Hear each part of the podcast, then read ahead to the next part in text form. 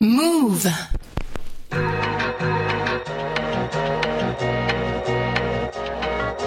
À la fin des années 1990, le rap français connaît un bouillonnement. D'abord créatif, mais aussi et surtout commercial. Rappeurs pionniers comme nouveaux talents passent enfin en radio, à la télévision, vendent de plus en plus de disques et remplissent des salles de concert qui leur étaient jusque-là peu accessibles. Ça faisait rentrer la musique euh, des quartiers euh, dans la variété. Là, on rentre dans une mentalité gold. On sait qu'on est dans un label qui produit et qui fournit des artistes de qualité.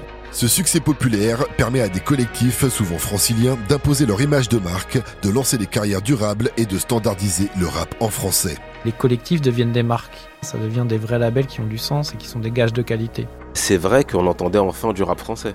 Ce sont effectivement des écoles différentes. On est des soldats qui menons le même combat. Un engouement qui permet aussi à des artistes électrons libres de devenir des phénomènes générationnels. Quand j'ai choisi le rap, c'était pas pour être célèbre, c'était pas pour avoir de l'argent, c'était quelque chose qui bouillonnait en moi. J'en suis très fier. C'est cool d'être une porte d'entrée. Entre réussite économique et affirmation d'une musique grand public, c'est l'âge d'or du rap français. On rappelle le quartier de manière totalement décomplexée. Il y a de la lumière, nous aussi, on va aller voir ce qui se passe là-haut.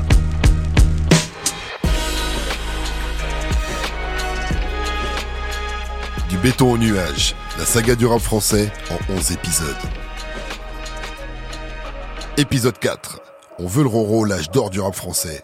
Première partie. Grâce au succès de groupes pionniers dans la première moitié des années 90, le rap français commence à être reconnu comme un genre musical à part entière au milieu de la décennie. Mais il peine encore à trouver une vitalité économique. Le rap français, euh, Arnaud Fraisse, essayer de trouver un petit peu sa place artistique et dans les médias. ancien rédacteur en chef de Groove Magazine, La domination était celle du rap américain. C'était le rap américain qui était euh, référent. Forcément, le mimétisme euh, bah, pousse à se dire bah, pourquoi pas nous? En version française. Et donc, on assiste à, à l'émergence de certains groupes, certains artistes. Donc, euh, on pense à Méloman, on pense à Réciproque, euh, Ménélique. Il y a évidemment euh, bah, Alliance Ethnique. Oui, le sujet est ouvert de manière claire. Aucune ambiguïté, nos rapports sont sincères. Oui, c'est clair, je vous parle de respect, je vous parle de cette valeur qui se perd en effet. Donc on est vraiment dans ce côté euh, crédibilité, pas crédibilité. Le côté pop rap, euh, c'était encore trop tôt. En 1996, un événement va pourtant accélérer la popularisation du rap. Une loi impose aux radios privées des quotas de production musicale, à la fois francophones et nouvelles sur leurs ondes, aux heures de grandes écoutes. Une réglementation qui permet au rap de trouver un nouvel écho en France. L'opportunité a été créée par Skyrock. Ils ont dû, je pense, sentir l'engouement et ils décident de répondre à la voix tout bon en misant sur une scène qui sont eux aussi émergentes et bouillonnantes sur le rap français. Donc ça a créé un vrai appel d'air. Il faut les créer les tubes. Euh, voilà, on ne peut pas se manger du hardcore toute la journée, en gros de 7h à 20h. Les précédents créés aussi par Alliance Ethnique, Ménélique montrent que c'est possible d'avoir des tubes en français qui puissent être diffusés. Mais il faut encore trouver le juste milieu et ça a été le challenge de beaucoup de groupes. Un collectif et label va incarner plus qu'aucun autre ce virage de réussite commerciale du rap français. Le secteur A. Mais oui, mais oui,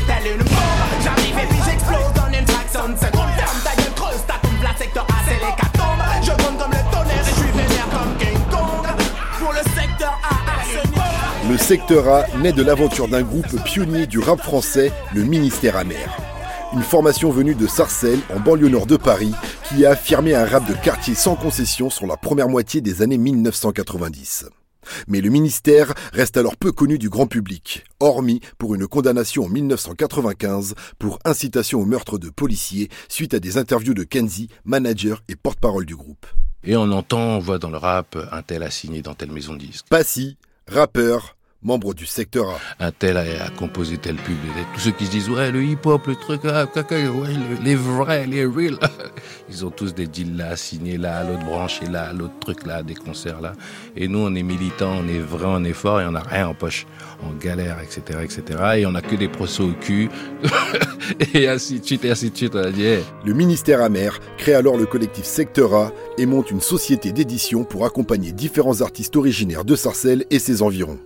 Pourtant, le premier rappeur qui ouvre une nouvelle page du collectif ne vient pas du 95, mais du 18e arrondissement de Paris. Il s'appelle Doc Gineco. Je veux changer d'air, changer d'atmosphère. Je vais me foutre en l'air comme Patrick Devers, me droguer aux aspirines façon Marilyn. Il faut que je me supprime comme Berego voit, aussi vite que Sénat. Je veux atteindre le nirvana. Doc Gineco traîne dans l'entourage du ministère amer depuis le début du groupe et apparaît sur leur deuxième album 95-200 où il brille par sa nonchalance. Une personnalité qui séduit les têtes pensantes du secteur A comme Kenzie et Bouboule. C'était vraiment, c'est toujours même un extraterrestre. Frédéric Bride, alias Bouboule, ancien directeur artistique au sein du secteur A. C'était le gars, t'arrivais chez lui, il prenait des pizzas surgelées, il les décongelait même pas, il attendait qu'elles se dégongèlent et il la mangeait après. Même son flow, c'est un putain de rappeur, mais après qu'a choisi euh, de pas ressembler aux autres parce que ça le fatiguait, le rap qui se ressemble. Toi, tous les raps qui se ressemblaient, ça le fatiguait. Nous, on n'a pas de normes. Si tu écoutes ce qu'on a fait, on n'a jamais suivi la mode. C'était que du hardcore, que du New Yorkais, donc il fallait au moins des gens qui cassent la tendance. En 1996, Doc Gineco sort son premier album, Première Consultation. Le rappeur bosse d'abord avec Marianne Aubeuve, producteur historique du ministère amer mais il délaisse ensuite les machines du producteur français et part à Los Angeles. Il y enregistre avec des musiciens issus de groupes de funk et de rock qui donnent à son album un groove tout en souplesse et une couleur musicale ensoleillée. Comme beaucoup de filles, tu rêves d'être Brenda, d'avoir ton Dylan et d'insulter ton papa. Tu viens d'avoir 15 ans, hmm, intéressant. Ne dis rien à tes copines, je ne dirai rien à tes parents.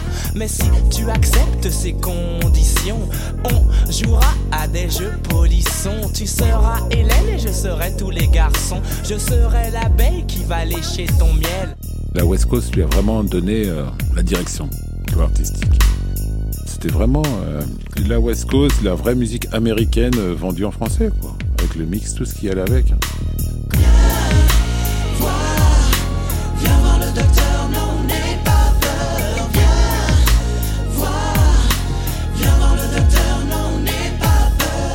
Avec Viens voir le docteur, Doc Gineco sort un tube sulfureux qui passe en boucle sur les radios FM et les émissions de clips.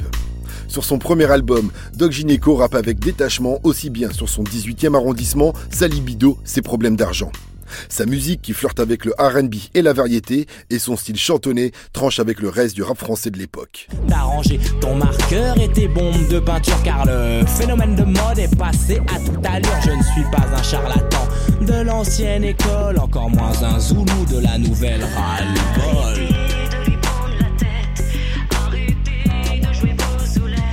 Y'a que du rap à l'eau sur toutes les radios.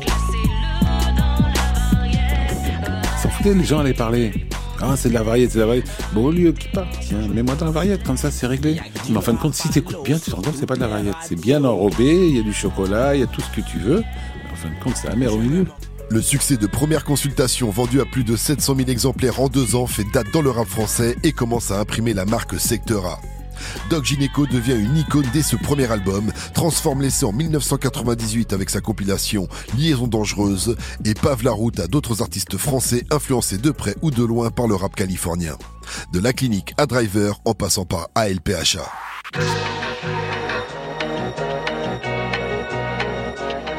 En même temps que Doc Gineco préparait son album, les deux membres du ministère amer, Stomy Bugsy et Passy, étaient aussi en studio. Après, euh, on n'avait pas encore les signatures vraiment. C'était encore de la bagarre pour signer les Stomy et Passy aussi. C'était pas vraiment comme j'ai parce que Gineco était signé que les portes étaient ouvertes. Hein. Il y avait toujours le truc sulfureux, ils savaient pas ce que les mecs allaient donner, il fallait quand même amener quelques maquettes pour prouver qu'on n'allait pas brûler la maison. Et le premier des deux Lascars du ministère amer à se lancer en solo, c'est Stomy Bugsy. laisse-moi le temps me préparer. Jean est cartonné, mon polo la costée, mes baskets sont blanches, ma petite ligne est étanche, j'allume le premier split de la journée. Descends au sous-sol, déjà sous alcool, Y fait du bruit à 205 et j'étais... Avec le ministère amer, Stomy avait déjà dévoilé sa personnalité irrévérencieuse. En 1996, il sort un premier EP, Le Prince des Lascars, puis son premier album, Le Calibre qu'il te faut. Stomy choisit de raconter des histoires de mafieux et de gangsters sur ses premiers disques, autant inspiré par les films d'Al Pacino et de Robert De Niro que par l'icône du gangster rap Tupac. Main droite levée, Mais j'entends déjà le bruit des gens qui contre moi vont témoigner. Dans la salle sont partagés. Y a tellement de bruit, je m'entends même plus penser. Stomy travaille alors avec un autre fan du rap californien. Dr. L, producteur qui avait façonné le son du groupe Assassin. Mais après la sortie de l'album, Stomy Bugsy et l'équipe du Secteur A ne sont finalement pas satisfaits du calibre qu'il te faut, qui manque de véritables singles radio. Quand t'as écouté Gynéco, maman, t'as une base de West Coast. Tu peux pas aller en dessous. Tu vois, au niveau que le mec a amené le truc, toi t'arrives en tant que Stomy, euh, un peu le grand Gynéco, tu peux pas arriver avec un truc comme ça. Obligé d'avoir le son lourd. Ça faisait plus euh, underground quand Stomy quand même avait passé un cap.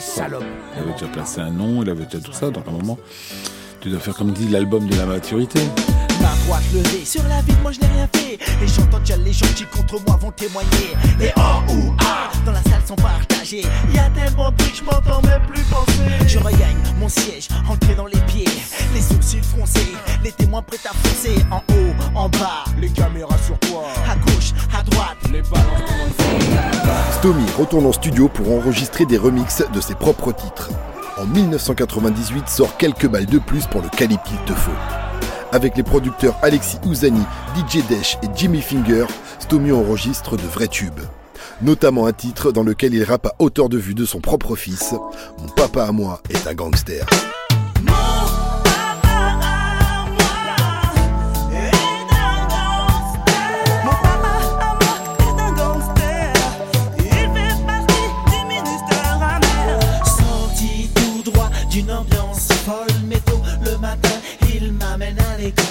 Stomy qui a eu cette ambiance-là.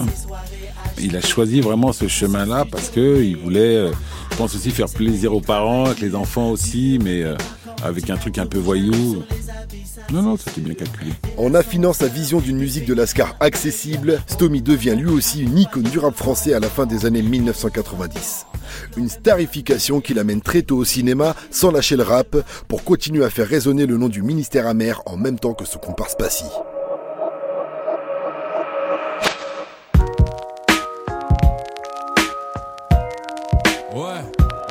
79, voici Passy dans la vague pour Paris.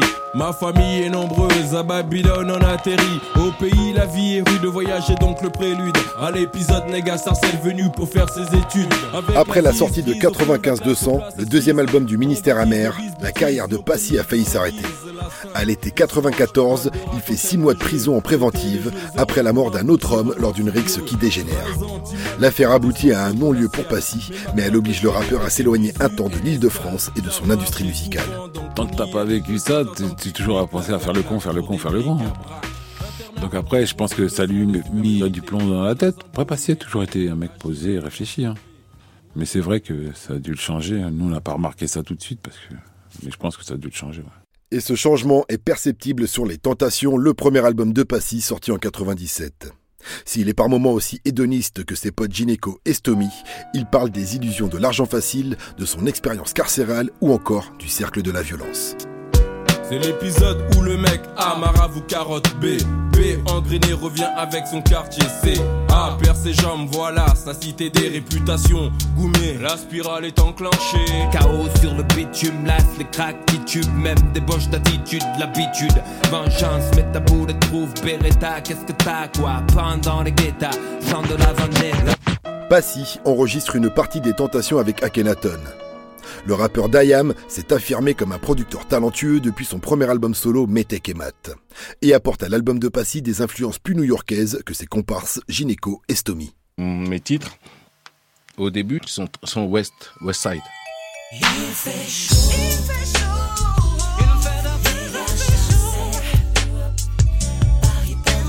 C'était plus ministère amer, c'était ministère sucré. C'est l'été, c'est bon, la température va monter. Là les beautés, les décolletés, les nouvelles modes sexy, hum, serrées. Et quand l'album de Gynéco sort, il a été bien dans l'Ouest, son album est beau, je le kiffe. Stomy, lui, il a sorti des trucs West Side, mais un peu plus électro aussi. Voilà, la West c'est important pour nous. Et puis j'ai entendu ça, j'ai dit, mais je m'en fous, moi. Ok, Ready to Die. Je me butais au Notorious Big et les Tentations. il a des deux, trois côtés West, mais il a un côté Notorious. Mais Les Tentations n'est pas un album de puriste du rap et Passy écrit lui aussi de nouveaux tubes à la sauce secteur A. Notamment Je zappe et je mate, un exercice de style sur la télévision qui reprend le générique du feuilleton Les Feux de l'amour. Câblé sur télé, l'image, le son sont mes spectres. Les programmes, je bec, les directs, je m'injecte. Je suis un enfant de la télé, fonce des rediffusés. Flashback dans le passé, conditionné, barbé. La une, la deux, Mon prix dans leur jeu. la 3, la 4, Je zappe et je mate. la 5, la 6. En sont les complices. Beaucoup d'argent, de guerre, de sexe à la télé. Bah si, tous ces jeux de mots, les trucs, l'écriture, c'était ces trucs, tu vois, c'est des textes qu'il écrivait, mais en pensant qu'il les sortirait jamais en fin de compte. C'est cette gamberge qui permet à Passy, l'Altesse double S, de compléter le triangle de rappeurs stars du secteur A. Entre les années 1996 et 1998, les trois Lascars sont même invités dans des émissions de variété auparavant imperméables au rap. Le secteur A a réussi à infiltrer la machine. Vous êtes prêts ou quoi? On est rentré par la fenêtre Ouais, j'ai vu de la lumière, je me suis dit, ce qui se passe là-haut Y'avait pas de porte ouverte alors j'ai pété un carreau. J'ai fêté sur la Ouais. fenêtre et incrusté mes négros LBO, Vasilino, t'as vu nos gueules dans les journaux. J'ai vu de la lumière, je me suis dit, ce qui se passe là-haut Y'avait pas de porte ouverte alors j'ai pété un carreau. J'ai fêté sur la fenêtre et incrusté mes négros LBO, Vasilino, t'as vu nos gueules dans les journaux. En 1998, le secteur a fait ce succès avec un concert. Les 10 et 11 mai, les lettres rouges de la mythique salle parisienne de l'Olympia affichent le nom du collectif et de ses artistes. Notamment ses stars comme Passy, Stomy et Gynéco. Mais aussi les Nègres Marrons, groupe qui mélange rap et reggae. Le duo Arsenic. Yannick, autre chanteur reggae du label, et Ahmed Day, rappeur et compagnon de route du ministère amer. Deux concerts en forme de double symbole. Ah oui, c'est un peu une consécration pour nous. hein. C'est un peu un générique de fin d'une période de notre vie, tu vois ce que je veux dire? Et euh, c'était surtout pour euh, fêter les 200 ans de l'abolition de l'esclavage. Parce que c'était un truc qui n'avait jamais été fêté en France. La date n'avait même pas été marquée dans les calendriers, tu vois, tellement que ça n'avait pas d'importance. C'est le live qui s'est mieux vendu dans l'histoire de la musique en France. On avait fait 360 000 exemplaires. Un double album. Franchement, on est là, on était là, on était fiers. tu comprends ce que je veux dire? Parce que franchement, on pensait pas que ça allait faire un truc comme ça. Ouais, hein, tu sais qu'on prend les risques sur disco. Micro impose notre discours sur Big Disco. Miss Pointe, j'ai ton disquaire. Bisco, fond, on veut tous percer le plafond. Toute la forme dans mon fond, match mes scarafons. Asia!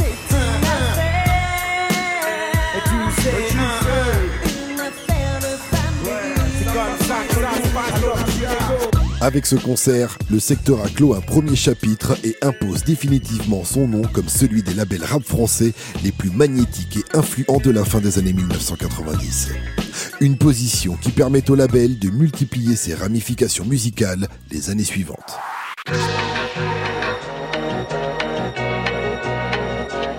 Avec ses premiers succès, c'est une deuxième phase du secteur qui débute en 1997. Celle qui va étoffer le catalogue artistique du label et faire découvrir des nouveaux talents au rap français. Là, on rentre dans une mentalité gold. On sait qu'on est dans un label qui produit et qui fournit des artistes de qualité. Le secteur A a été fait pour ça. On sait qu'on a entouré d'une équipe de ouf.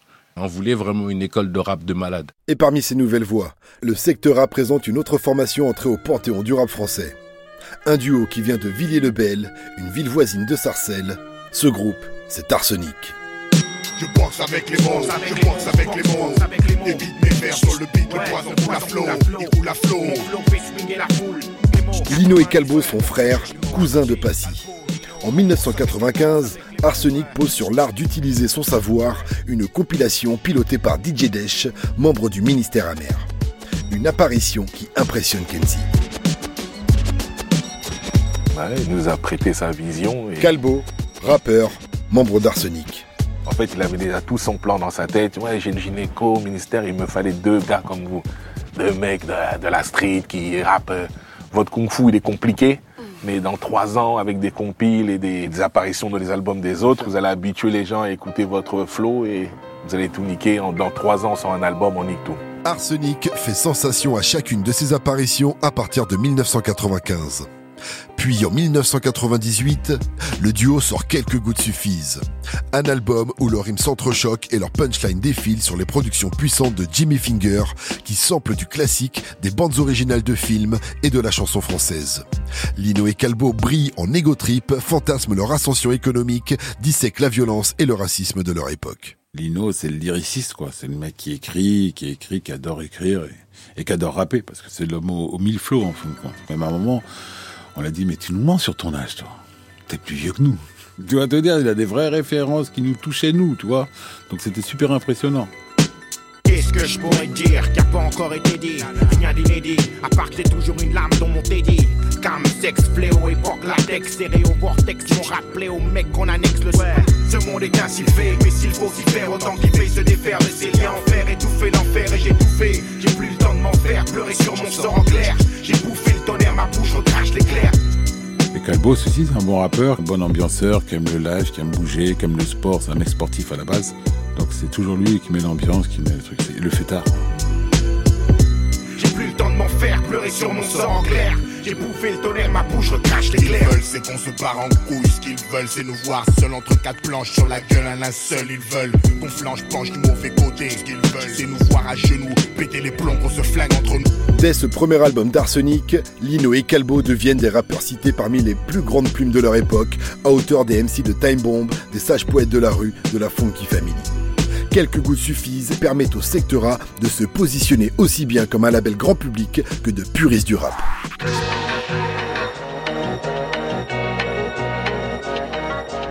À la fin des années 1990, plusieurs membres du secteur A créent à leur tour des labels plus ou moins affiliés à leur maison mère du Hatrema.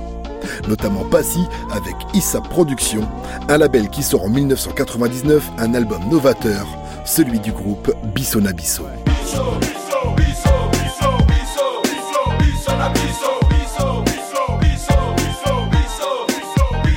Il y avait Calbo, dans Bissot c'était le grand Wandou Lacoste, Terreo, dérangez pas surtout 100% Congo, Weston, Croco Les coucounes comme Rocco, il laisse croquer les go Le Bisso Nabisso réunit plusieurs artistes d'origine congolaise. Côté secteur A, Passy, Benji Deneng Marron, Arsenic. Mais aussi la chanteuse M Passy et des rappeurs qui font sensation dans l'underground, Mystique et le duo des deux balles issu du collectif Ménage à trois. Ensemble, ils sortent l'album Racine qui mêle pour la première fois rap et musiques afro-caribéennes. Pour nous, le rap français devait ressembler au rap américain, c'est-à-dire qu'il devait reprendre des standards que nos parents ont connus pour que ça marche vraiment bien. Et donc c'est après, les seuls standards que nos parents connaissaient, c'était beaucoup de musique africaine qui nous ressemblait vraiment. Parce qu'on n'a jamais eu honte de nos racines, on n'a jamais eu honte de ce qu'on était. Et après, l'lycée du Bissot, c'était vraiment une excuse pour faire vraiment un truc sur la musique africaine. Passy pour les ethnies, les Bayaka, Bakouni Bafili, Bansangui, Babembe, Bateke, les Mbochi et les non-cités Mboté Nord au sud, Est-Ouest, l'union contre contre les bons la attitude Car dur devient L'atmosphère où les médias sont rudes divisé pour mieux régner Mais Mais vivre en unité, voilà ce que l'Afrique voudrait on fait pour la communauté Avec Racine, le Bissona Bisso rencontre un succès en France et à l'international. Le groupe ouvre la porte pour de nombreux autres rappeurs et chanteurs qui iront puiser dans leur héritage musical afro-caribéen. Et Passy continuera à explorer ses hybridations avec ses compilations comme Dealer de Zouk. En termes de rap, c'est un autre label créé dans le giron du secteur A qui injecte du sang neuf dès 1998.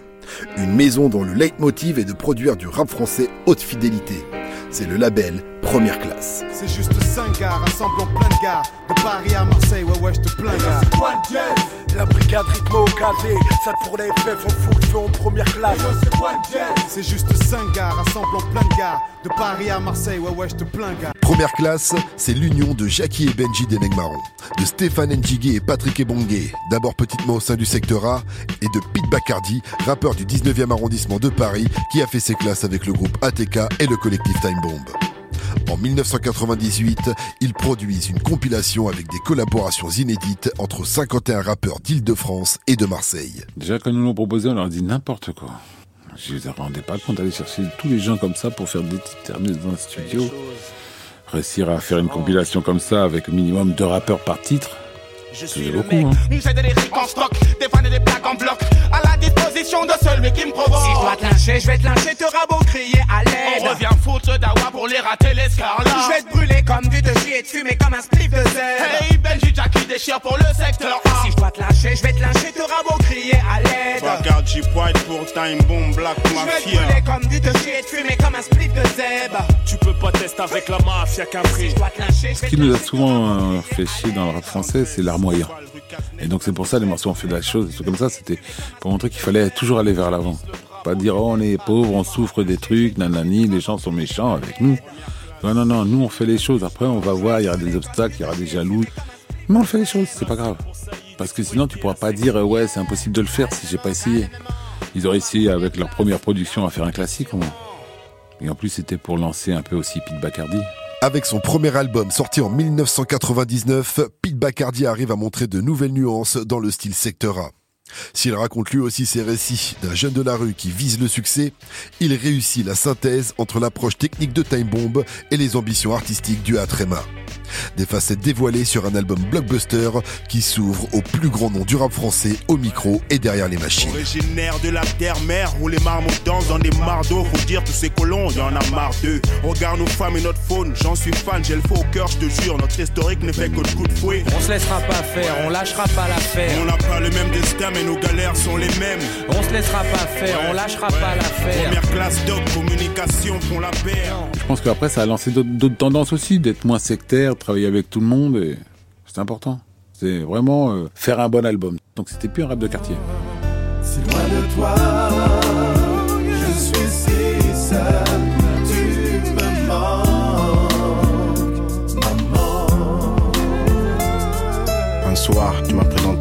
en me disant je t'aime fils. J'ai plissé les yeux, collé ma tête sur ton torse, qui c'est ce que j'ai ressenti au moment où tu brilles au balcon me réveilla. En fait, ce n'était qu'un rêve.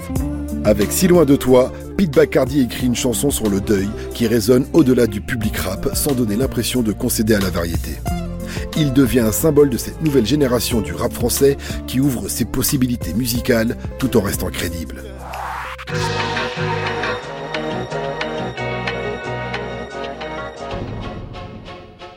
Mais Pete est aussi le dernier succès d'un nouveau talent rap produit par le secteur A.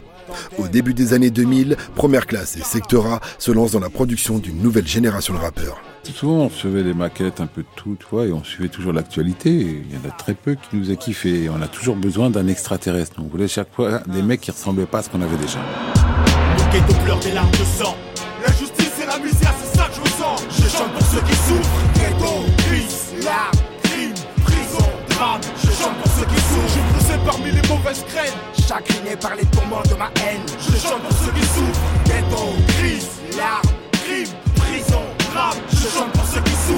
Des rimeurs de talent comme FD Phénomène ou les duos futuristiques, l'Escadrille et Tandem. Mais leur premier disque, sorti entre 2001 et 2002, ne rencontre pas les succès des précédents albums du secteur A. Des artistes au rap plus bruts, moins enclins au formatage radio, alors que l'industrie musicale est en train de changer. Chaque jour, plus de 16 millions de fichiers musicaux sont téléchargés illégalement en France. La chute des ventes de disques. Moins 15% en 2003 et déjà un recul de moins 20% pour le premier trimestre 2004.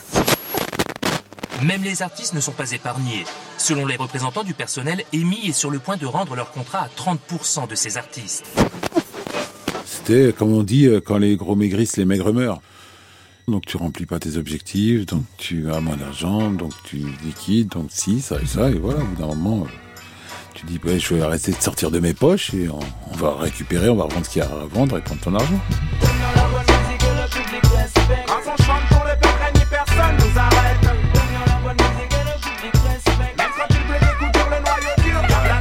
Le secteur A ne parvient pas à s'adapter à ces nouvelles mutations du rap et de l'industrie musicale. Mais le collectif continue à faire résonner son nom dans d'autres projets. Le lancement de la chaîne de télévision Trace, des explorations musicales dans le RB et le zouk, le prolongement des discographies d'Arsenic, d'Eneng et de Pete Bacardi.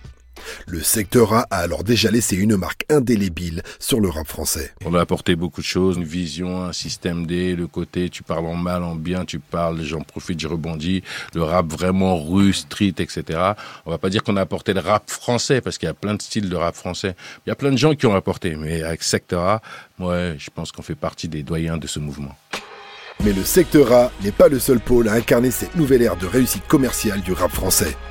Car un autre groupe pionnier, NTM, commence aussi à ouvrir des nouvelles portes pour des jeunes artistes de talent. La suite, c'est dans la deuxième partie de l'épisode 4 du podcast du béton au nuage, la saga du rap français.